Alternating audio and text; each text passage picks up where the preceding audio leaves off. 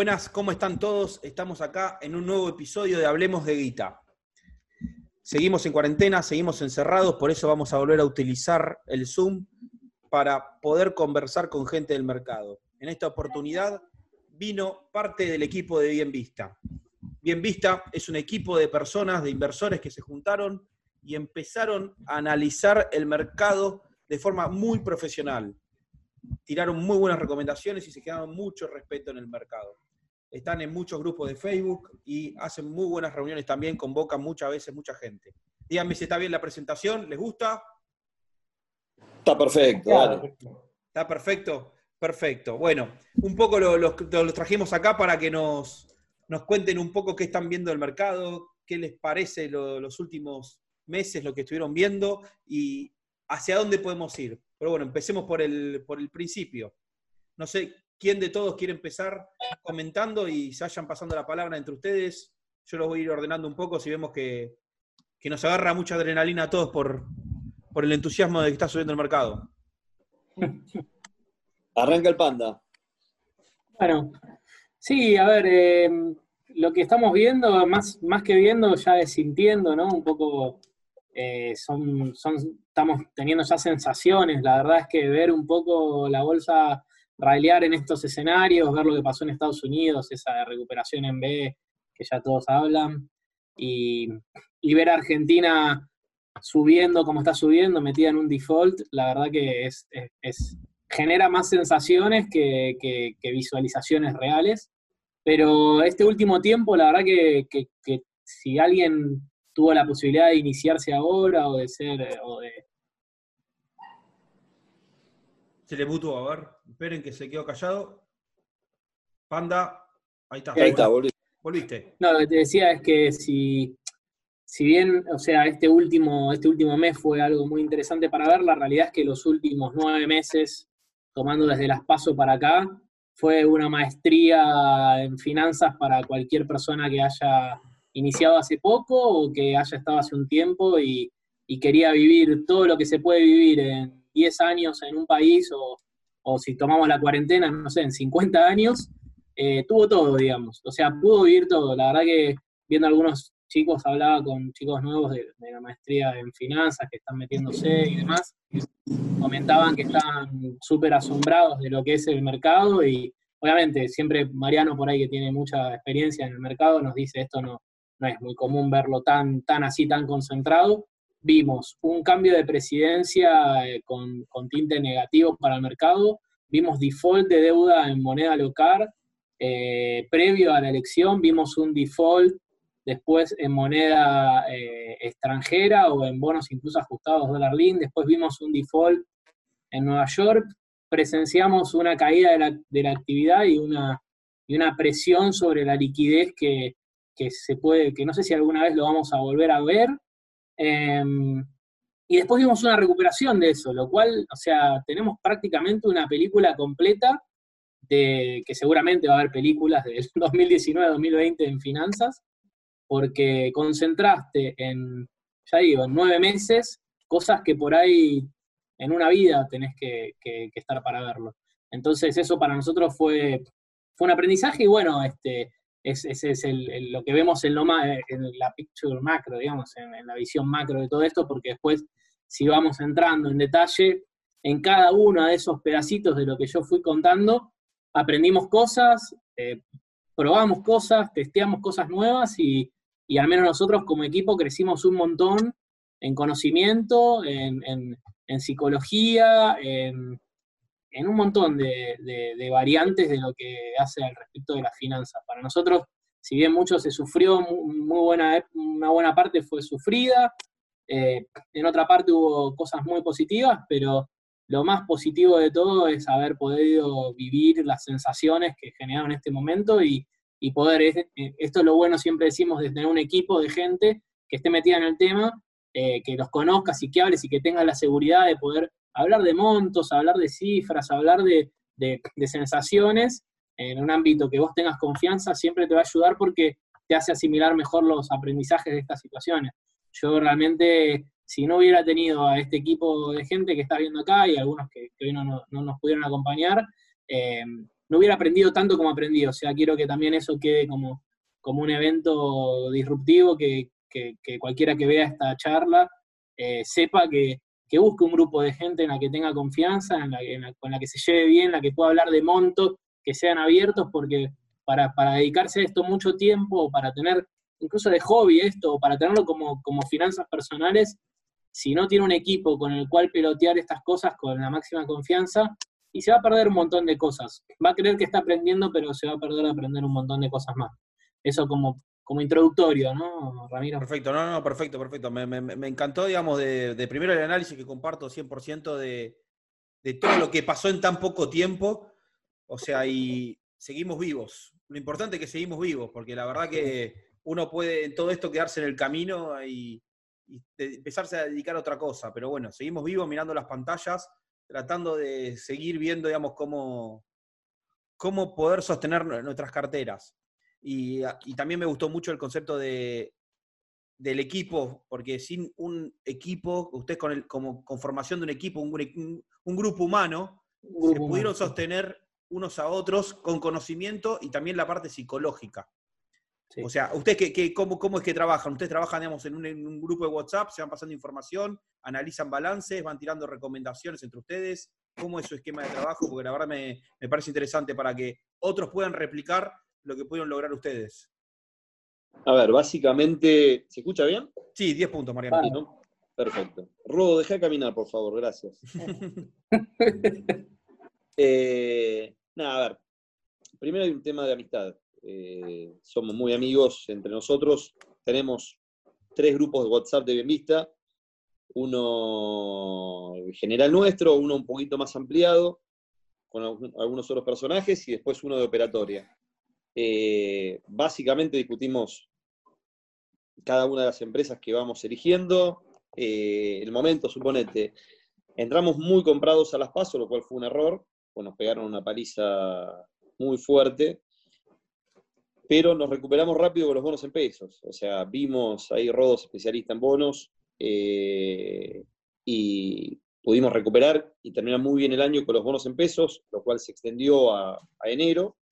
A mí particularmente febrero y marzo fueron dos meses muy malos y abril y mayo muy buenos. O pude recuperar lo que había perdido en febrero y marzo pero básicamente es discutir en, el, chat o por teléfono, bueno, a ver si es imposible juntarnos a comer asado, pero en casa nos juntamos a comer asado por lo menos una vez por mes o en algún lugar y, discutir básicamente la estrategia. Eh, básicamente para el manejo de nuestras carteras y Javier, vos sabés que Javier opera, opera para, un, para un agente competidor Mm. Y él sí maneja cuentas, administra carteras y básicamente lo que él pone en esas carteras es lo que básicamente vamos discutiendo nosotros dentro de Bienvista. Eh, esa es más o menos la operatoria nuestra. No sé si. No, no, sí, sí, sí, se, entiende, o sea. Sí, en, el, en el, lo que fue por ahí un poco antes de ir a paso, que entramos bastante comprados, hubo algunas estrategias con puts que dieron muy buenos resultados. Eh, nunca antes o sea, ¿por qué lo, aclaro? O sea, yo sé que hay veces que uno habla de call o puto de opciones y piensa, bueno, es medio, es como el extremo del azar, y en este caso demostró lo que la teoría un poco te enseñan en la facultad, de que un put, protectivo bien alejado en escenarios disruptivos o, binarios te puede llegar a ayudar. Era difícil de verlo, se vio con varias, con varias, con varias acciones y también se vio con calls protectivos porque lo que pasó también fue que hubo una disparada muy fuerte del tipo de cambio el día siguiente, creo que fueron como 30%, y algunas acciones que estaban linkeadas al tipo de cambio, también tenías acciones extranjeras cotizando que tenían calls, permitieron dar una cobertura especial, eso compensó en varias carteras nuestras lo que era el impacto de las pasos y creo que es algo que es un aprendizaje que, que también nos quedó grabado a todos, ¿no? Eso fue muy interesante. Perfecto. O sea, ustedes, o sea, primero está bueno que, que comenten, digamos, que también que uno cuando en el mercado tiene que perder algún momento. Hay, ciclos malos que a ustedes como, como, grupo los tocó. Cada uno tiene su cartera diferencial igual, no es que tienen un, un fondo, aclaremos a la gente para... sí, sí, cada, cada uno tiene su cartera, digamos, lo que tiene es que tenemos una manera bastante parecida de pensar y en general nos gustan las mismas empresas o los mismos bonos, entonces probablemente si miras la cartera de cada uno es bastante parecida, pero cada uno, digamos, eh, pero, son distintas al mismo tiempo, por más que seguramente compartimos bastantes activos. Sí, tenemos una cartera testigo que manejamos todos para, justamente, que es como nuestro, nuestro barómetro, digamos. Si, si te fuiste de vacaciones y volvés, mirás esa cartera testigo que tenemos y, podés ir viendo qué fue lo que el equipo estuvo haciendo. Ah, es como un agregado que, incorporamos eh, hace un par de años Ah, perfecto. O sea, están, o sea, están aceitadísimos como, como equipo. O sea, están recontra preparados. Porque, o sea, y aparte tienen, o sea, vos, vos Rodo, por ejemplo, sos especialista en bonos o todos opinan, pero hay uno que siempre sabe más de cada tema en particular. Sí, sí, por lo general yo sé un poco más de bonos porque trabajo con eso. Eh, no sé, Martín sabe bastante de empresas energéticas. Cada uno es, medio especialista en, su rubro, entonces como que nos complementamos. Y también está bueno, eh, digamos, escuchar eh, a otras personas porque muchas veces el ruido del mercado te hace pensar que, no sé, después de las pasos parecía que era el fin del mundo y Argentina iba a valer cero. Y de repente, digamos, cuando lo pensás un poco fríamente, decís, bueno, pará, hay bonos que están cotizando, bonos en pesos, que es la moneda que emitimos, que están cotizando a 20, 30% de paridad. Eh, digamos, incluso aunque vuelvan a ser reperfilados, está, seguiría siendo una inversión conveniente, digamos, como que el mercado siempre te da, te da oportunidades y lo mismo pasó este año después de la crisis en Estados Unidos con el coronavirus, que también parecía de nuevo que, se acababa el mundo, que todas las empresas no iban a valer nada, y de pronto nos encontramos con que Argentina tuvo un rally, un rally muy grande y Estados Unidos lo mismo. Entonces, nada, como que hay, hay veces que hay que dejar de llevarse por las voces que uno escucha en todos lados y lo que lee en el diario, y tratar de, de, tener cabeza fría, y para eso sirve hablar con personas que piensan, eh, digamos, que están en el mercado, que entienden y que tienen una visión de, de manera de invertir parecida a la, que tenemos nosotros o a la que tiene uno, eh, y, te ayuda muchas veces eso, a reflexionar y a ver, digamos, a salir un poco de todo el ruido que está dando vueltas en, los medios y en, los círculos de, información en general. Sí, de hecho, Rodo, ahí con la parte de bonos, o sea, nosotros somos un equipo prácticamente sesgado a la renta variable y ocasionalmente tenemos bonos, ¿no? Nosotros creemos, no creemos, o sea, visualizamos las estadísticas de largo plazo y entendemos que la renta variable es, el activo más seguro de largo plazo y de mejor rentabilidad de largo plazo, ambas dos cosas. Eh, de hecho, los default de esta vuelta lo han demostrado, ¿no? Pero un poco lo que, lo que pasó en este escenario fue que Rodo con ese conocimiento lo exponía y la tarea de todo el equipo era psicológicamente entender que ahí había una oportunidad en ese momento y que teníamos que switchear nuestras carteras a la renta fija en un porcentaje, eh, diría, disruptivo para, nuestra forma de pensar. Y ahí un poco la experiencia de Mariano también nos, impulsó a prácticamente tener carteras que, nunca hubiéramos pensado tenerlas si nos preguntaban en, no sé, dos años atrás o tres años atrás, De hecho, eh, si vos, rápido te acordarás seguro, por una cuestión generacional, lo que fue la suba de, del 2009, después de la crisis del 2008, tenías todos los bonos al 30% de paridad. El AM11 que vencía en el 2011 valía 30 dólares la mina de 100, te pagaba 7 dólares por, año, era una, una tir de la hostia, y se fueron encadenando los bonos en ese 2009 y realmente a los pocos meses están cotizando a 70 dólares nuevamente, por lo cual fue un negocio. Eh, eso lo vimos nuevamente eh, a fin del año pasado con los bonos en pesos. O sea, se te iban encadenando los bonos, o sea, subía uno, se paraba, subía otro, se paraba, subía otro. O sea, con lo cual, si agarrabas el, trencito bonero, escribí algo de eso en Facebook en su momento, mm. si agarrabas el trencito bonero, realmente hacías una diferencia enorme. Y es, ahí sí lo agarramos con, con, mucha caución. O sea, a nosotros particularmente los bonos no nos gusta. O sea, pagar 90 dólares de paridad en Argentina es un suicidio porque cada 10 años Argentina se la pone. Cada 15 años Argentina se la pone.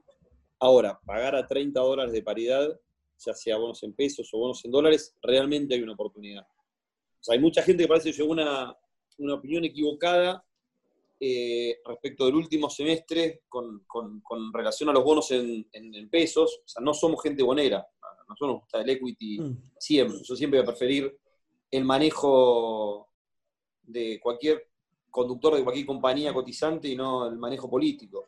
pero a 30 pesos de paridad, como estaba fin de año pasado, o los bonos en dólares a 25 dólares de paridad, eran una oportunidad Sí, que era, ocurre cada, cada 15 años, cada 10 fue, años. fue, fue raro porque, o sea, estábamos comprando bonos, a mí me pasó lo mismo, y yo decía, estoy comprando bonos en pesos, o sea, me sentía raro, porque, o sea, la regla es, no compre, no compre deuda argentina y menos en pesos. Pero en ese contexto, o sea, a mí, a mí también me pasó, lamentablemente mucha gente llegó tarde a esa suba de los bonos en pesos y se metieron con el AF20 y algunos tardaron más en, hasta en recuperar.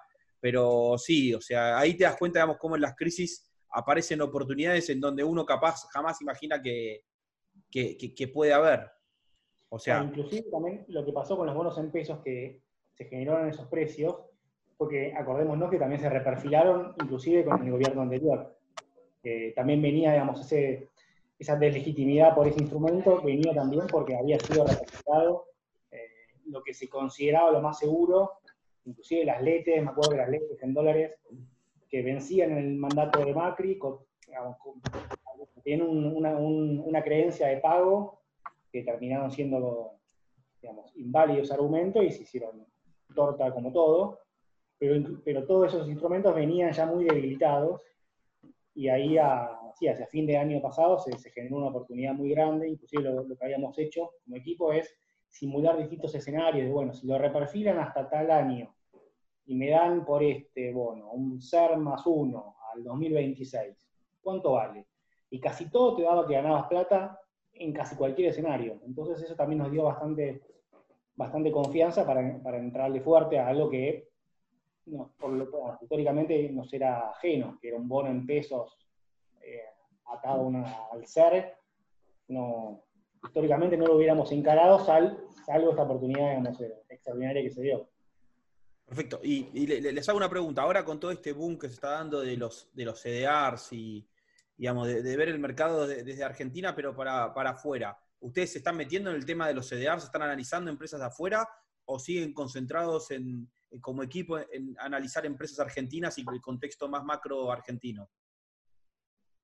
No, no, nos gusta, basta- hay empresas de afuera que, nos gustan, nos parece que en Brasil puede haber oportunidades, los bancos cayeron muchísimo, estamos viendo, Bradesco hasta hace poco estaba cotizando a 0,70 de valor libro, cuando históricamente los bancos brasileños cotizan a más de dos veces valor libro, eh, y bancos de Estados Unidos lo mismo, uno mira a Wells Fargo, Citi y demás cotizando también abajo de valor libro, cuando son bancos que históricamente cotizan a más de dos veces eh, su valor libros, y de toda la, crisis de Estados Unidos, eh, los únicos que no recuperaron precios fueron los bancos. Mira Facebook, Google, Amazon y demás, ya todas están casi en, precios anteriores al COVID, y los bancos todavía le, le falta recuperar. Entonces, creemos que hay, hay oportunidades afuera, y los CDR son una gran manera de, aprovecharlos eh, comprando con pesos. Así que miramos atentamente, igual todavía creemos que, que en, en Argentina, en el caso de que haya arreglo de, la deuda y digamos que se empiecen a dar algunas señales, todavía vemos que,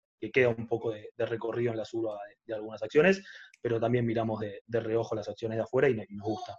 ¿Ven, recorrido con el tema de la deuda, con el arreglo de la deuda? Porque yo veo el arreglo de la deuda y siento como que el mercado se adelanta demasiado, está sobrecalentado por momentos, que puede haber una toma de ganancias, reacomodar todos los problemas eh, de Argentina, de la macro, de lo, lo fiscal, lo monetario, todos esos temas que nunca se resuelven, y ahí sí poder empezar a volver un- una especie de, de- de aceleración de, de la crisis muy rápida, y ahí sí empezar a, a ordenar la economía para que realmente venga una suba de, de largo plazo. Claramente, Sí, a ver, no, claramente los, a ver, el, el arreglo de la deuda lo único que hace es arreglar el tema de deuda. O sea, los problemas macro de Argentina no se solucionó ninguno. O sea, Argentina tiene enormes problemas. Tenés media economía parada, una emisión brutal, eh, un nivel de gasto público tremendo, alta inflación. O sea, la Argentina tiene, tiene un tipo de cambio hoy que medianamente es competitivo, no le sobra demasiado, pero pero por lo menos no tenés un retraso cambiario como tuviste, pero después todos los demás temas están muy complicados. O sea, el arreglo de deuda es fundamental como para empezar a arreglar lo otro. Sin el arreglo de deuda estamos jodidos de verdad. Eh, en lo que hace a bonos en dólares, yo creo que a treinta y pico de dólares, sobre todo lo, que es ley nacional, y es una opinión personal. Seguramente Rodo no coincida con esa opinión. también tenemos nuestra diferencia con, relación a esto. Eh, creo que todavía le queda una posibilidad de suba pequeña hasta llegar a los 50 dólares, y después sí, va a depender de que presenten un plan. O sea, Argentina hace nueve meses que no sabe para dónde va. Yo sinceramente no sé cuál es el plan de gobierno. Está bien, tenés la emergencia, hoy tenés que salir a, evitar que, las, que, las, empresas se caigan, pero hacia adelante no sabemos cómo salimos. Es más, no sabemos si el ministro de Economía continúa después de resolver el tema de deuda. Entonces, eh, la incógnita es muy grande. Así todo, a 38 dólares de paridad, como cuesta el DICA o el AO 20, o los bonos en dólares al 40 y poco, creo que, todavía hay una oportunidad ahí. Opinión personal. Rodo Dicenti, por favor. Sí, sí, no. Yo Pelense, acá, acá, como se pelean en el grupo de WhatsApp, así. Eh, yo Está creo muy que eh, los bonos en dólares, sobre todo los, los de Nueva York, que ya están en 40 de paridad y demás, cuando está hablando de que la oferta puede rondar los 50 dólares descontados al 10%, no, me parece no le queda mucho por subir y sí le queda bastante por bajar en el caso de que efectivamente no haya un acuerdo de deuda. Eh, y bonos ley local, no sé, por ahí el, 37 me parece que quedó un poco barato, pero el resto también me parece que no. Hay mucho más por perder que lo que hay por ganar. Y que en el caso de que haya un arreglo de deuda, el equity va a subir más que la deuda. Entonces, digamos, en el caso de que uno sea optimista con respecto a que la deuda se va a arreglar, me parece mejor eh, arreglarlo vía, eh, agarrar esa suba vía equity o exponiéndose a equity antes que con, bonos.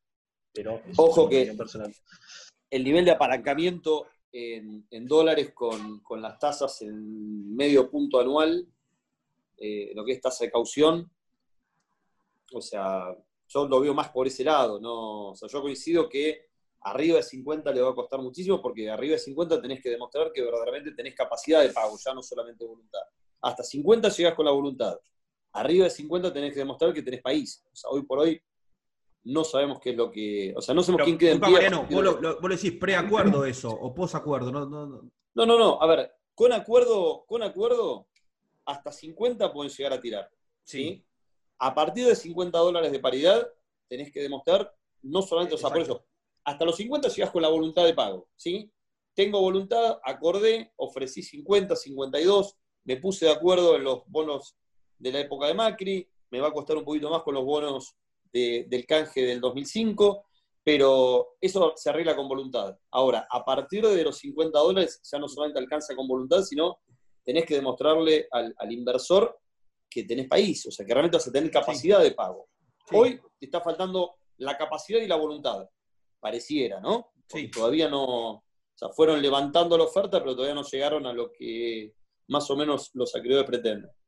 Pero con la voluntad no alcanza a partir de los 50 dólares. O sea, de 50 a 100 tenés que demostrar que verdaderamente Argentina va a cumplir con sus obligaciones, cosa que hasta ahora no hizo. O sea, tenemos dos default en 15 años.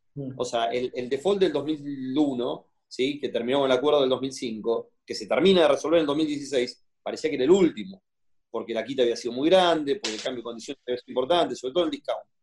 Eh, y así todo, en 15 años después de esto nos terminamos poniendo de vuelta. Sí, en el eh, medio tuviste el cupón de PBI, digamos, el, problema con la medición del cupón de PBI. El de 2013. sí, lo mismo con, los bonos SER. O sea, como que siempre la deuda, ser inversor de largo plazo de deuda argentina, la verdad que es bastante suicida, porque es, más probable que no cobres los que están obligados son terminación de inversores de, largo plazo. Los que no tienen, los que quieren comprar de, deuda porque no les queda otra. Sí, fondos, aseguradoras. Eh, pero para el inversor minorista creo que las oportunidades en renta variable son mucho mayores. Eh, bueno, si, uno mira el Merval, eh, está en 400 dólares, digo, viene subiendo una barbaridad, pero recién están en 400 dólares. Eh, hace poco miraba un gráfico del Merval en dólares ajustado por inflación de, Estados Unidos. Digamos, son valores mínimos estos. O sea, con señales muy chicas de, mejoras en la economía, el Merval podría ir tranquilamente a 600 o 700 dólares, eh, que implicaría evaluaciones de multiplicar casi por dos los, precios actuales. Los precios de los bancos que también que vienen subiendo un montón, bueno, todavía en dólares están 20% abajo en el año. O sea, y estamos hablando de, después de las pasos, o sea, incluso muy por debajo de, las pasos. Son, son, valores que, aunque subieron mucho, siguen, siguen siendo, que si uno los mira en contexto, muy, muy bajos en relación a cualquier año que uno quiera tomar, incluso el kirchnerismo. sí, es como que ambos activos, o sea, todo lo que es renta variable está afectada por, por múltiples criptonitas, digamos, ¿no? O sea, tenés la, lo que es la criptonita del COVID, lo que es la criptonita de, los, de, los, bonos que no se van a pagar o que, no se, que empiezan a caer uno al otro. Y hay que, cuando nos vayamos alejando de esas criptonitas, tienen que salir volando porque es lo que ha pasado usualmente, eso es lo que uno espera que pase. Ahora vos me decís, bueno, pero esa criptonita vos te la, te la metiste en el bolsillo y te generó unas ganancias un tiempo, pero bueno, no, no hay que olvidarse, por eso nosotros digo, yo admito que tenemos un sesgo a la renta variable, lo admito, pero porque sé que esa criptonita en el bolsillo eventualmente me va a empezar a, generar un peso, ¿sí? Un, conflicto. Y es más, no le tengo tanto miedo a las empresas, ponele. Hay un ejemplo muy claro del mercado que fue RTK, no sé si te acordarás, Ramiro. Sí, sí. Rentec, que fue una empresa que, se, no sé si era una empresa, ¿no? me parece demasiado hablar de empresa, pero era, era una idea que había en el mercado argentino que se que se esparció como el COVID en un momento eh, sobre varias carteras de inversores en lo que fue 2017-2018, y la empresa después entró en quiebra y desapareció de, la faz y nunca se supo bien si fue un, un pam pam dump o qué fue lo que pasó ahí, pero pasó algo raro. Y hoy vemos empresas como GER presentando Chapter 11, igual que en ese caso esa empresa, pseudo empresa, que suben de a 80% por día, como pasó esta última semana, digamos. O sea, eh, eh, hay que pensar a volver a, así como tuvimos que hacer un esfuerzo sobrehumano para nuestro equipo de ir migrando hacia la renta fija en un momento determinado y acercarnos a la criptonita porque sabíamos que había que neutralizar el efecto que estaba teniendo, hoy tenemos que, como dicen los chicos, lentamente ir cambiando esas conexiones neuronales raras que nos quedamos. Hace, 20, hace media hora que estamos hablando de TIRS, paridad, eh, cosas con letras y números, eso, eso no es normal en nuestro equipo y no es normal en, un, inversor que ya empieza a ser más sofisticado y más. Por eso lo ven ahí a Gramar callado y así despeinado. él lo pone mal esto. O sea, realmente para él es una kriptonita que estemos hablando de bonos 20 o media hora, lo aburre.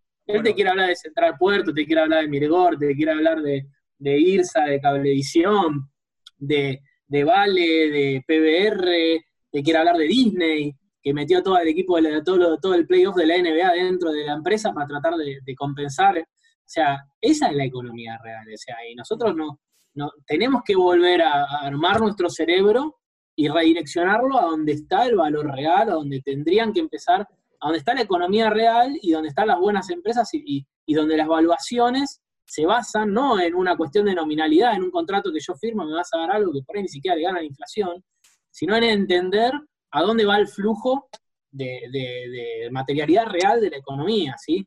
Y hablando de flujo, eso es otro gran problema que, aprendimos mucho en Argentina. A veces el flujo mata todo, mata fundamento, mata todo. Y, entender que el flujo mata todo, y no estoy hablando de AT, porque después le ponemos los gráficos para que cierre el flujo, pero es todo, si lo mirás a profundidad es medio una farsa, es flujo.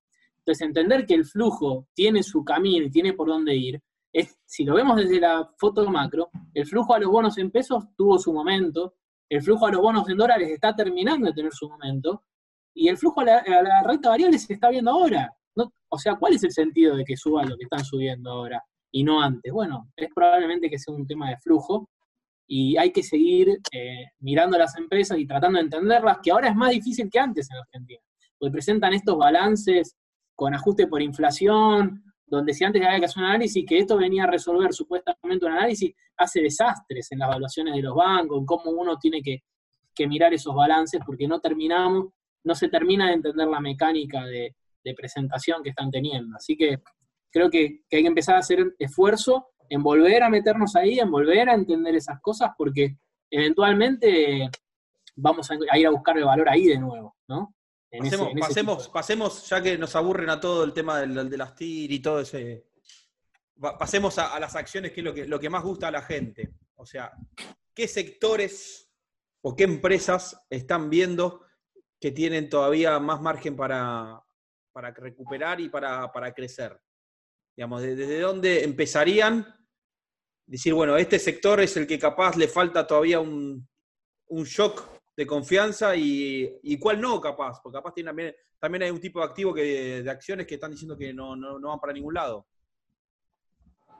Bueno, yo creo que en, en energía todavía hay, hay, hay, bastante valor por liberarse, siempre y cuando se, se termine de confirmar que, que, los contratos de PPA, que regularon mucho la inversión en, en generación, se terminan respetando o se terminan reestructurando, pero de una manera amigable.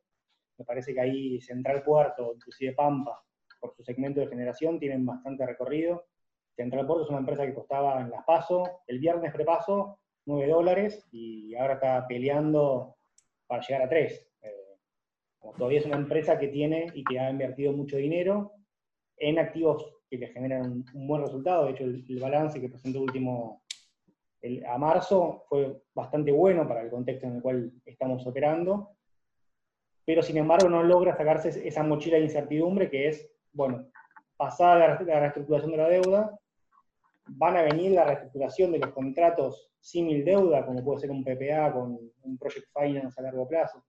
Esa mochila todavía no se la logran despejar, y yo creo que, bueno, que esa, esa incertidumbre, si se, si se liberase positivamente, permitiría un recorrido más que interesante tanto en, en Pampa como en CEP, como en Central Puerto. Ahí hay una diferencia, por ejemplo, con Central Costanera, que esa empresa no ha tenido ningún PPA, no ha invertido en energía nueva, sino que viene sosteniendo energía, lo que se denomina energía vieja. Esa empresa sufrió, en términos operativos, la, baja por la remuneración de energía base y no, tuvo el upside que tuvieron los PPA. Entonces, si se respetase esa, esa parte contractual, tanto Central Puerto como Pampa tendrían bastante recorrido el sistema. Perfecto. Mariano, ¿qué empresas te están gustando? No. Eh, algo antes de pasar a, a lo, para volver a CEPU, o sea, estamos hablando de 700 millones, ¿no? De market, ¿cuánto estamos, Grama? A ver. Y son, sí, 3 dólares. Este es un juego que hacemos mucho, chicos. O sea, miren 400, las por lo 450, 450 millones vale Central Port. ¿Eh? Son 150 millones por 3 dólares. 400, una idea, 450, ¿no? Sí, el año pasado eh, Central Puerto compró Brigadier López por 300 millones de dólares. Se lo compró en Arsa 300 Exacto. millones de dólares y representaba, eh, no, perdón, la Secretaría de Energía, y representaba el 7% de toda la generación de CEPU. Hoy toda la compañía vale 450 millones de dólares. O sea, realmente hay ahí oportunidades. Obviamente la, la, la incógnita y el riesgo es grande, o no sabemos qué puede llegar a ocurrir con el tema tarifas, pero tanto CEPO como Pampa, o sea, yo hoy apostaría más a generación que a lo que es transporte o distribución. O sea, me, parece que dentro del sector, lo que es generación debería andar un poquito mejor. Después, por fuera de lo que es energía, bancos es la puerta de entrada al mercado. Eh, nosotros habíamos apostado fuerte a Banco Francés en, en, su momento, en detrimento de Galicia y Macro, y la verdad que performó bien durante todos estos meses. O sea, tuvo 20 puntos arriba de los otros dos. Hoy miraría por ahí un poquito más a Macro o a Galicia. Galicia tenés también la posibilidad de, de cubrirte con, con puts y calls, pero los bancos deberían estar en una cartera, o sea, no, no, no pagaría Superville, a mí Superville es un banco que no me gusta, y los otros más chicos son bancos, Patagonia es el banco más barato, lo que pasa es que no tiene, no tiene casi volumen, pero es claramente el mejorcito de todos. Después en rentabilidad sigue, sigue francés. ¿Es así, no, Rodo? Sí, es así. Eh, claramente, repito lo que están diciendo, el, flujo debiera venir primero por bancos, eh, que tienen, digamos, no están tan baratos, pero siguen estando baratos. Patagonia sí coincido en que es el más barato. Es difícil armar una posición ahí porque opera poco volumen. Después el, el francés. Eh, y después el macro me parece que también está, barato. Después, ¿Compraría bonos, que... bancos extranjeros o bancos locales, Rodo? Ah, Se puede comprar las dos cosas. Las dos cosas, ¿no? Un paquito, paquito y un poquito. Sí, sí, Para, bueno, antes que te pregunte Ramiro, ¿viste? Nosotros tenemos, tenemos bancos en, en, tres países. Tenemos bancos argentinos. Eh, Sileros, tengo, sí. banco, tengo Banco Bradesco en Brasil. y tenemos Wells Fargo en Estados Unidos. O sea, de lo que es Brasil, PBR y Vale, o sea, si hay un, a ver, si esta emisión brutal que hizo Estados Unidos termina en un superciclo nuevo de commodities, creo que apostar algunas monedas a, a empresas de generadores de materias primas, como puede ser petróleo o minerales, puede llegar a andar muy bien. Yo creo que vamos a ver buenos precios de soja este año que viene. El petróleo ya está en 40 dólares de vuelta, cuando hace un mes parecía que el petróleo desaparecía. Llegó a costar negativo, también eso vimos cuando te faltó en la película que vimos el petróleo negativo. Increíble Ay, eso. faltó, sí. Que parecía que, que se venía el fin del mundo. Y hoy tenemos un petróleo de Efectivamente. 40 dólares. Eso cuando la, vas a la- ver- la- la ansiedad gana y, y todos están viendo la pantalla en el día y no, no saben ver la, la película. Mira, a menos de 50 dólares el petróleo no es rentable para pozos nuevos, con lo cual en algún momento tenés que ponerlo arriba de 50 dólares. O sea, Mm. esto para los pozos existentes puede servir, la pelea de Rusia con, con- Arabia Saudita te castiga, el no saber dónde poner el petróleo con el, con el mundo parado por el COVID. Ahora, el petróleo abajo de 50 dólares no sirve, así que no nos sirve a nosotros desde Vaca Muerta, no le sirve al mundo. Claro. Entonces, de Brasil estábamos viendo estos tres papeles y de Argentina, bueno, CBH es un clásico de nuestra cartera, eh, terminó de cancelar 750 millones de dólares en dos años de deuda por la compra del stake que tenía con, con Telecom y empezó a pagar dividendos, pagó dividendos en dólares, en dólares billete, y creo que hacia adelante va a pagar muy buenos dividendos. Es una empresita muy interesante para tener en cartera. Y bueno, sin lugar a dudas, Sí, yo tengo en- puesto. En noviembre, para antes de que pase. No, no, antes de tenés, que tenés pase. fi- tenés Fiverr El tenés en tu casa, no, tenés telecentro. Paren, paren. Yo Antes de pasar a la, a la última, a la favorita de Marian, de CBH, hay un dato de color que solo pasa en Argentina. En noviembre de- del año pasado, CBH es un holding, ¿sí? O sea, tiene participaciones de Telecom, básicamente. O sea, es una empresa vehículo que, que tiene que de participaciones de otra empresa. O sea, Más exacto. que o sea, holding es un vehículo porque tiene solamente un activo. bueno, che, no sean tan malos con pobre ese- la CBH, con Es un cachivache. como taxi como vehículo. Bueno, ese vehículo, ese vehículo tiene cosas adentro que tienen un valor. Cuando vos hacías la cuenta, la, merma de, o sea, lo que se llama prima por holding, que acá, como dicen los chicos, ya es más que prima por holding, te da un descuento del 70, o sea, te da una prima por holding del 75%, que es no, realmente es muy pocas veces vista, solamente cuando hay un evento que afecta al holding en sí mismo. ¿Cuál es el evento que está afectando a ese holding? Bueno, eh, las cautelares que tiene presentadas porque la empresa en, sí mismo, digamos, o sea, lo que es eh, CBH, puede tener una cuestión de tener la obligatoriedad de hacer una OPA a un precio que no le convendría, y en ese escenario, en el paquete global, si vos haces la cuenta, te da más o menos que puede andar por esos valores el castigo que tendría la empresa de lo que tendría que desembolsar en cash para poder afrontar esa oferta pública. ¿sí? Para no hacer muy complejo, porque no importa, hay un evento, digamos, que en Argentina pasa porque la regulación que tiene es, compleja a la hora de aplicarla, porque hubo- varios artículos y regulaciones que se fueron superponiendo, hasta incluso que el día de hoy hay un nuevo artículo que le dice que no estaría obligada a hacer la OPA, pero ese artículo no existía antes.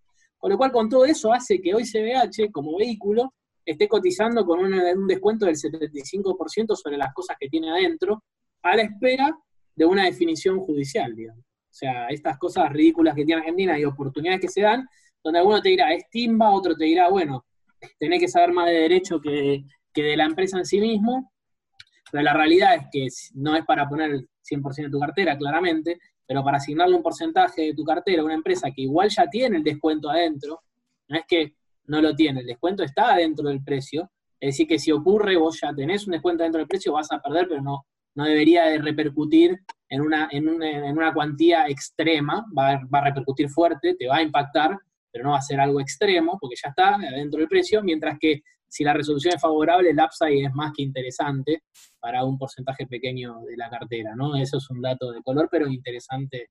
Y ahora sí, ¿Qué, qué- Bueno, qué es lo que tiene, qué es lo que tiene. Mariano que, que- que tanto los platillos están pidiendo de esa empresa? Eh, es, volvió, ¿eh? volvió. Vamos, Ramiro, vos no sabés cuál es la empresa, la Yo- empresa Si, si- Volvió hablando- mejor si, si esa. sos, si sos vos, es Mirgor. Es Mirgor. ¿Viste cómo sabía? Es Mirgor. Eh, realmente ahora, más allá de la joda, todo el mundo sabe, soy accionista de Mirgor hace 12 años. tengo mucha relación con, con la compañía, pero, a ver, para que te des una idea, hay una empresa argentina que fabrica respiradores, eh, que está radicada en Córdoba, que hacía 300 respiradores por mes, se asoció con Mirgor, Mirgor va a hacer 400 respiradores por semana, o sea, esa es... Buen dato ese, no lo tenía. Por eso mismo. Son 400 respiradores por semana, 1.600 respiradores al mes, eh, en un negocio que lo armaron en, en dos meses. Eh, vienen cosas muy interesantes en la compañía, realmente... Para que hagámoslo como lo hacemos en el grupo, que, que Rodo haga la cuenta ahora, en vivo y en directo. ¿Cuántos son? ¿20 millones de dólares que da eso?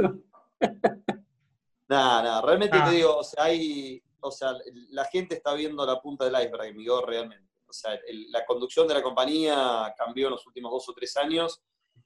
José Luis Alonso, el nuevo CEO de la empresa, es un tipo que labura 24 por 7, nos consta a todos. Nos hemos podido reunir con él en diciembre del año pasado, hablamos de forma bastante regular. Es un tipo que revolucionó esta empresa. O sea, a lo que ya era Mirgor, una empresa que vos ves el sector, el sector está destruido, Garbarino en concurso, Ribeiro lo mismo, eh, Newsom con una deuda muy alta, BGH con muchos problemas, en situación 13 en el Banco Central, Mirgor está sin deuda. Sí, Cero deuda cero, deuda, ¿no? literal. O sea, cero. Vos entras a la página del Banco Central y ves que debe 3 millones de pesos, una empresa que factura 60 mil palos Y que Eh, tiene 25 palos verdes en caja. y tenía 25 palos verdes en caja que esperemos que no nos hagan vender para, para poder importar. Pero realmente una compañía que llega a esa situación en este momento, eh, tener presente que en Argentina la media es de 12 millones de teléfonos por año vendidos. El año pasado de este se van a vender 7. Con lo cual el Y el castigo... mercado de celulares el tiene mucho para crecer todavía. Sí, en este No, contexto, y- otra vez se, se agotó el stock de, de celulares de, no sé, debería haber sido el stock de 15 días en, en horas. De- vieron todas las páginas sin stock de Samsung, de repente. Sí, Sí, por eso, no, o sea, me, quiero matar, de- me quiero matar que quise comprarme y no llegué. ¿Viste? Ahí tenemos otro cliente. Estaba, Tenemos estaba a Otro precio cliente promocional. potencial. Está muy buen Ah, precio. digo, realmente, eh, no sé eso cómo se verifica en precios, eso ya me excede, pero realmente la situación de la compañía, lo que uno está viendo, a ver, empezó a exportar granos, hace tres meses empezó a exportar granos, o sea, la, la diversidad de negocios que va a generar en los próximos meses, tomaba la palabra que va a ser así, Ramiro, o sea, Tiene, contrataron a, una- a un director nuevo de nuevos negocios que trabajó en telefonía en Brasil, me parece. Eh, y, están, y están activos buscando nuevas oportunidades, así como fue lo de los granos en su momento, ahora eh, la parte de, de insumos médicos. Y yo calculo que en cualquier momento van a, van a anunciar algo nuevo con algún otro negocio distinto, porque al no tener deuda y tener mucha caja, en, en este contexto claramente hay muchas oportunidades para, para encarar nuevos negocios. Así que yo y fuera del país también. O sea, la idea, yo creo que la idea de Mirgor es empezar a salir un poquito del régimen fueguino y relocalizar algunos negocios por fuera de la Argentina. Así que Ser una multinacional. Una- vamos a eso. Bueno, Y hoy eh, cuesta 130 millones de dólares nada más. me la compro, ya me la compro, toda. Y se las compro, le compro Quiero- las acciones a Mariano, le compro las acciones a Quiero- Mariano. Quiero ver en cuánto me las vende. Va a ser difícil que Va a vendas todo, va a estar pero bueno, difícil. a difícil con sin papeles. Bueno, eh, mucha información, la verdad sorprendido de, de todo lo que de todo lo que trabajan como equipo, la verdad que aparte están bien conectados porque dicen, bueno, el dato lo tiene él, el otro él tiene la acción, o sea, la verdad que me, me- me sorprenden cada vez que hablo con, con ustedes. Eh, para terminar, ¿qué consejo le dan a una persona que recién está empezando y simplemente ve gráficos? Que haga un. Bitcoin, que tenga cuidado el Bitcoin. ¿Qué? Que tenga cuidado con el Bitcoin, decirle si están mirando gráficos. Ah, ustedes ah, son un grupo anti-Bitcoin ustedes, ninguno tiene No, Bitcoin. para nada, al contrario, que, que ganen mucha plata en Bitcoin y vengan y la pongan en Central Puerto, Mirgor, Cablevisión. A mí me gusta tocar lo que compro. No tengo nada con el Bitcoin, no lo entiendo. Me gusta tocarlo. O sea, me gusta ir a, a la planta de Central Puerto. Tenemos, tenemos un integrante del grupo que estuvo, que estuvo armando minas por distintos lugares. En su momento también en Tierra del Fuego se habló mucho de- del armado. Ah, de- verdad, me acuerdo. En un momento parecía como que iba a ser ¿te la, central atómica que la se iban a hacer atómica. bombas atómicas de, de Bitcoin, se iban a hacer ahí en un momento. Sí, por eso Cuando valía 20 son mil dólares, que era. Cualquiera, cualquiera quería generar, o sea, minar Bitcoin en su casa, pero, a ver, al tipo que, que está mirando gráficos, o sea, más atrás, o sea, más allá de los gráficos, hay una empresa, hay una compañía, es bueno conocer a las empresas, es bueno ir y tocarlas, es bueno hablar con los gerentes, eh, es lo que te permite hacer la diferencia realmente. En el largo plazo se hace la diferencia cuando se conocen las empresas. Pues sabes cuándo comprar y cuándo no. Eh, mismo si, vos te enojas con el gráfico, en vez de enojarte con la empresa, algo estás haciendo mal, macho. Eso es lo que tenés que pensar a pensar. yo le diría que, que, aunque sea por una cuestión estadística o empírica, que mire la lista de, no sé, de Forbes o de lo que sea, y que se fije cuántas personas hicieron ricas haciendo gráficos. Uh, me gusta, me gusta, me gusta. duro. Me gusta porque yo trato de no ser tan duro porque tampoco quiero que, los que hacen análisis técnico sientan que hay una guerra. Pero sí trato de oh, a, nivel, a, nivel, avanzado, o sea, no, a nivel, inicial. Ramiro, para Ramiro, nosotros nos recontra sirve. Tenemos uno de los chicos que hace AT para nosotros, porque cuando nos gusta una empresa, yo cuando voy a pagar, cuando entran todos los muchachitos que hacen gráfico, no voy a entrar como, como, sesgado sin saber que eso existe. No, no, ojo. El AT hay que usarlo porque lo usa una buena proporción de mercado. Lo que no decimos es, yo te digo, o sea, sí, si tengo que analizar un gráfico para entrar a una acción, a ver, sin analizar un gráfico, voy a ver el volumen que tiene. Si yo quiero invertir X, tengo que ver cuánto es el volumen que está moviendo la empresa y esa. Cualquiera podría confundir eso con un análisis técnico y lo es. Es un análisis técnico porque es un análisis de operatoria y no de la acción en sí. A mí me gusta introductora, que nos gusta y que siempre tengo en la cartera. ¿Cómo armas una, una posición introductora? Eh, que no tiene volumen. tengo que mirar el volumen. Después, está cayendo todo el mercado, hay flujo. Che, si hay flujo, más allá de que me guste la empresa y todas las que dijimos, si el flujo está en contra, no voy a entrar en ese momento o no voy a entrar con toda la ficha, la voy a partir. El solo hecho de que diga voy a partir una ficha para comprar o voy a comprar promediando, estoy diciendo que algo de la T uso. Lo que pasa es que la T tiene que ser una herramienta más y no puede ser la única, la única metodología de inversión, eso es lo que decimos. O sea, yo lo voy a usar como una herramienta, pero si vamos a tampoco yo te dije que, la evaluación sea el todo, porque si yo te dijera eso, hoy Central Puerto no podría valer, como decíamos recién, haciendo ejercicios que jugamos de cuánto vale la empresa entera y demás, no podría valer lo que vale, por, por, y entonces estaríamos equivocados también si pensáramos en invertir solo por, por valor o por value invest, digamos, no, no. Es una mezcla de todas las herramientas. Si dejaste una herramienta sin usar, hay alguien en el mercado que está jugando contra vos con una herramienta más. Para mí no hay que dejar ninguna Perfecto. A ver, eh, hay, un tema, hay un tema, Ramiro, que es el tema de la inversión a largo plazo, que siempre nos, nos dice, no, bueno, eso no es una inversión a largo plazo. A ver, el tema de los bonos en pesos claramente no fue una inversión a largo plazo. O sea, bien vista, no invierta a largo plazo en bonos argentinos. Eh, pero hay una oportunidad. O sea, si no utilizamos esa herramienta, éramos pelotudos, sinceramente. No sé si se puede decir pelotudo en tu canal. sí, pelotudo, hijo de puta, todo. O sea, no te preocupes. Todo, listo. hemos tenido Bitcoin también, hemos tenido Ethereum, IOTA. Tuvimos de todo un poco también. Si no utilizamos todas las Habla en primera persona. Vos tuviste también. yo no. Vos tuviste. Vos tuviste RTK también. Eh, nada, por eso, si no utilizamos todas las herramientas, eh, nos tenemos que dedicar a otra cosa. Sinceramente. Hay que usar todos los malvadiscos de la bolsa, Marian. Ya usé todos los malvadiscos de la bolsa, vi el Choro Simeone, todas. Nada, por eso. O sea, realmente al tipo que hace solamente a le está faltando una parte fundamental. Eh, una parte importante en todo esto, que es la que le va a permitir ganar ir en serio en, plazos más largos. Lo otro te da la oportunidad. Claramente saber cuándo entrar, cuándo no entrar, eh, cuándo el flujo se está yendo de, determinado activo sirve. Muchas veces hemos comprado a contramano del flujo porque nos interesaba hacer una posición y la única forma de entrar era cuando todo el mundo estaba saliendo en posiciones largas eh, y e importantes que hemos tenido determinados activos.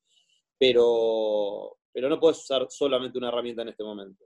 Obviamente la que más nos gusta es análisis fundamental, conocer las empresas, eh, recorrerlas, tocarlas. Hemos, yo he viajado 12 veces seguidas a, Río Grande para poder recorrer la planta de Miró, o sea, eh, y lo hemos hecho en infinidad de oportunidades. ¿Puedo dar, un ejemplo, ¿Puedo dar un ejemplo de eso, Marian? Dale. Aunque por ahí acá Rodo se enoje un poco, pero no creo. Eh, algo que pasó muy loco al inicio de la cuarentena fue que tenemos, una, tenemos un grupo de bien ampliado, donde tenemos otras personas que, otros analistas que nos encantan, bueno, como Juan José Vázquez, o, bueno, varios, varios analistas que, nos gusta hablar con ellos y, lo tenemos en otro grupo ampliado. Y había uno de ellos que está, empezó a hacer pan, pero en modo profesional, o sea, el pan, viste, hecho mm. Y entonces empezamos todos a hablar de que estábamos todos haciendo, algunos hacía pan, otro hacía torta, no sé, Ramiro, si vos te dedicaste a algo culinario en la cuarentena, pero fue algo como... Aprendí a hacer panchos. No sé si Bueno, hacer pancho, bien, alcanza. Alcanza para el ejemplo. Toda la gente haciendo pan, torta, pan, torta, pan, torta, y todo diciendo, bueno, y vamos a invertir en cablevisión, en banco. ¿Cuál fue la empresa que triplicó al toque cuando entramos en cuarentena? Morixe. Y puedes creer que todo, un día hicimos, cuando hizo ya el pico, que hizo un salto zarpado, todos fuimos a nuestra la cena y todos teníamos algo de Morixe, porque Morixe hizo una gran campaña, salió con varias cosas, por ejemplo, no sé, yo a mí me gusta el pan rallado, no sé por qué, pero el pan rallado me gusta, y otras cosas no me gustan de la. Y lo conocí también en esta época, yendo a ver cosas y buscar y que había desabastecimiento de esto, del otro. Y no lo vimos. Y la verdad es que no me decís ahí, el AT, sí, después entraron los pibes a hacer los gráficos y vieron que se volaba todo. Pero si vos tenías a, a tu mujer comprando harina Morixe y te, y te habló, porque a todos nosotros, nuestras mujeres o, o un amigo o alguien le habló de Morixe, hubieras visto esa inversión a lo Peter Lynch, digamos. O sea, Sí, yo tuve, tuve, tuve la suerte de, de ver Morixe. Pero, o sea, y un poco también empecé a ver también eso, hablé con Ignacio Noel, que se los recomiendo que, que- se junten ustedes con Noel para que les cuente, porque es un crack el tipo, entiende el mercado. Y además así con él. bueno, ya está, pero bueno, subió. Pero pasó lo mismo con Introductora, con todas las empresas alimenticias, viajaron muy bien y fue por una cuestión de value invest pura, clásica, la que dicen los libros, la que te dicen, mirá lo que estás comprando alrededor, eso es lo que va a volar, mirá lo que está pasando. El stock de celulares se acabó en tres días, mirá lo que está pasando, mirá lo que está pasando, te dice. Y la empresa está eh, movilizando eso. Fíjate que los dólares están volando, con lo cual va a haber impacto en el oro, se duplica el oro fíjate que eso va a terminar repercutiendo en commodities. ¿Qué empresas tienen commodities dentro del panel del Merval? O sea, eso es lo que un poco también trabajamos a veces en, en Bueno, el largo de plazo hecho- y te pega rápido eso. Llega rápido. Ese sesgo, ese sesgo que dice el panda, a mí me pasa de ir al supermercado y, y tener la disputa entre dos anclas y celusal. Cada vez que en un asado Sí. hay celusal, me recagan a trompadas porque eh, no es la sal de introductora. O ir a buscar la salsa de introductora. Mismo me pasó con, con la harina de, de- de Morixe, que a mi mujer Celia no le gustó la harina Morixe, le pareció bastante chota. Pero bueno, paso el aviso. Pero bueno, justamente ver Morixe y esas cosas como bolseros, ir al supermercado y mirar lo que uno está comprando, o tener cablevisión en lugar de tener en lugar de tener telecentro, o tener eh, televisores o celulares eh, Samsung en lugar de tener LG, lo vivimos todos los días eso. Eh, Sí, si vos en, por ejemplo, si vos en YouTube pones, o en videos pones bien vista, nuestro equipo, pones en YouTube bien vista, te va a salir la charla de, que se dio, eh, se llama Jornada Bursátil y Financiera de Bien Vista, que hay cuatro partes, algunas partes las dio el CAI otras nosotros, y un poco en, la- en el inicio hablamos de psicología del inversor, que no va a dar el tiempo por ahí para hablar, que lo habíamos dicho de hablar, Ramiro, pero la psicología del inversor que es muy necesario porque hablábamos de la caución y de la caución en épocas como las PASO y todo, te reventaban, pero en épocas de tendencia alcista la caución te hace, te hace salir de todos los, de, to- de todos los errores anteriores y, y multiplicar, pero es peligrosa, ¿no? Hay que saber manejarla. Y en esa charla que dimos, que si quieren buscarla en YouTube la tienen, eh, el otro día la subieron a algunos grupos de WhatsApp y me puse a revisar un poco lo que hablábamos y está tanto la psicología del inversor dado por, por Capela, como después la, la extensión de esa psicología del inversor que la muestra Javi, que Javier Rodríguez, que lo mencionó, que es el que opera con nosotros, que opera eh, para nosotros y que opera a clientes él con, con alguna de las ideas que va matizando de lo que nosotros le pasamos. Es, es, en esa charla se puede ver, Javier pone un millón de pesos arriba de una silla y empieza a mostrar la tangibilidad de la inversión y de cómo juega en tu cabeza, pero en un momento dice, dice, vamos a relacionar esto con plata y vamos a relacionarlo al mercado real. Y él explica que estábamos antes de entrar a la charla en McDonald's y él agarra un sobrecito de sal y ve que es de dos, an- que, que- que es de, que- que es de dos anclas. Y después agarra un sobrecito de ketchup y ve que es, que es importado de Chile. Estábamos en Santa Fe. Mm. Y dice, bueno, esto me dio dos datos, digamos. Por un lado me dijo que estoy importando ketchup. Cuando hay plantas de la campañola en San Juan, gigante, tenemos plantas, producimos tomate acá, o sea, no, no es necesario hacer eso. ¿Qué información? Después digo, voy a analizar, estamos en la mega charla, hay que analizar esto. Y por otro lado, tengo un ketchup, tengo una ancla de, mercado, de McDonald's, me lo voy a acordar siempre. El día que vuelva a entrar a un McDonald's y esa sal ya no sea dos anclas, lo primero que voy a hacer es levantar el teléfono, hablar con el RI y le voy a preguntar, macho, ¿qué pasó que perdimos a este cliente? ¿Qué fue lo que pasó?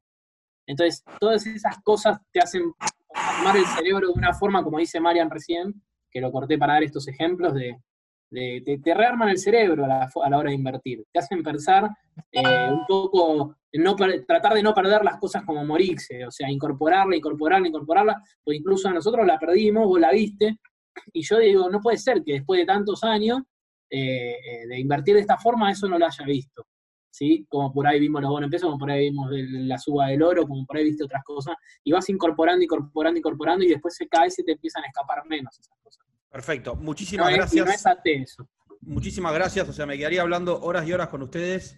Es más, van a tener un problema. Mucha gente va a querer mandarles el CV para sumarse a, a los grupos, al grupo humano y de análisis. ¿A dónde, ¿A dónde se puede mandar el CV para sumarse a Bien Vista? Hay una dirección para. que ¿Aceptan gente o ya están cerrados? Está la página de No. Facebook de, de Bienvista, tenés todos los canales, eh, podés usar el, el- el- los Facebook de nosotros o Twitter de Javi Rodríguez. de- pero bueno, si no, en la página de Facebook de Bienvista pueden Ah, igual, entrar, a ver, siempre pará, hacer pará. mensajes, lo vamos a analizar. antes, antes, o sea, antes de, de todo esto somos amigos, con lo cual Sí. eh, es imposible. O sea, Bien Vista está cerrado justamente por un tema de amistad. Eh, O sea, ese es un grupo humano, totalmente. O sea, no, más allá de, o sea, de estos pibes son mis amigos, no, no mis socios. Además de ser mis socios, son mis amigos. O sea, Exacto, exacto. eso está antes. Te queremos. Mario. Entonces, es, es imposible. Yo también te Te quiero. daría un abrazo, pero no se puede, boludo. Pero bueno, bueno, muchas gracias por, por haber participado. Eh, la verdad que cada vez que hablo con ustedes me, me sorprenden con toda la información que manejan y cómo valoran el mercado y el entusiasmo con lo que lo viven. O sea, ojalá que mucha gente lo tome como lo toman ustedes. Yo lo tomo de la misma manera, entonces me siento muy, muy identificado. Creo, digamos, eh, ideológicamente en muchas de las cosas que creen ustedes y me siento muy cómodo hablando con ustedes. En serio, muchas gracias por haber participado. Invitanos a comer, Ramiro. gracias. Prometo, prometo que la, a próxima, la- próxima, asado. la próxima vamos a comer a una oficina que tengo yo y lo hacemos con cámaras y hacemos la, la segunda parte de esto. Prometo un asado. Prometo un asado almorzando, almorzando con Ramiro. La última vez que prometiste un asado fue con Cepo a 60, nunca Pero llegó a después, 60. pero, pero después, pero después nadie eh, puse para que se anoten y nadie se anotó. A vamos a hacer de vuelta el desafío. Le vamos a hacer de vuelta el desafío. Es que quedaron todos angustiados. 45, hagámoslo. Vamos con Sí, 45. por lo menos. Claro, bajame el target. Mandanos la vianda, Ramiro, aunque sea. dale. Y Fue que un gusto, Ramiro, peso la verdad sentado. que te queremos mucho nosotros. Muchas gracias por bancar. Muchas gracias, en serio. Ramiro, abrazo. Un abrazo. Saludos. Un abrazo grande.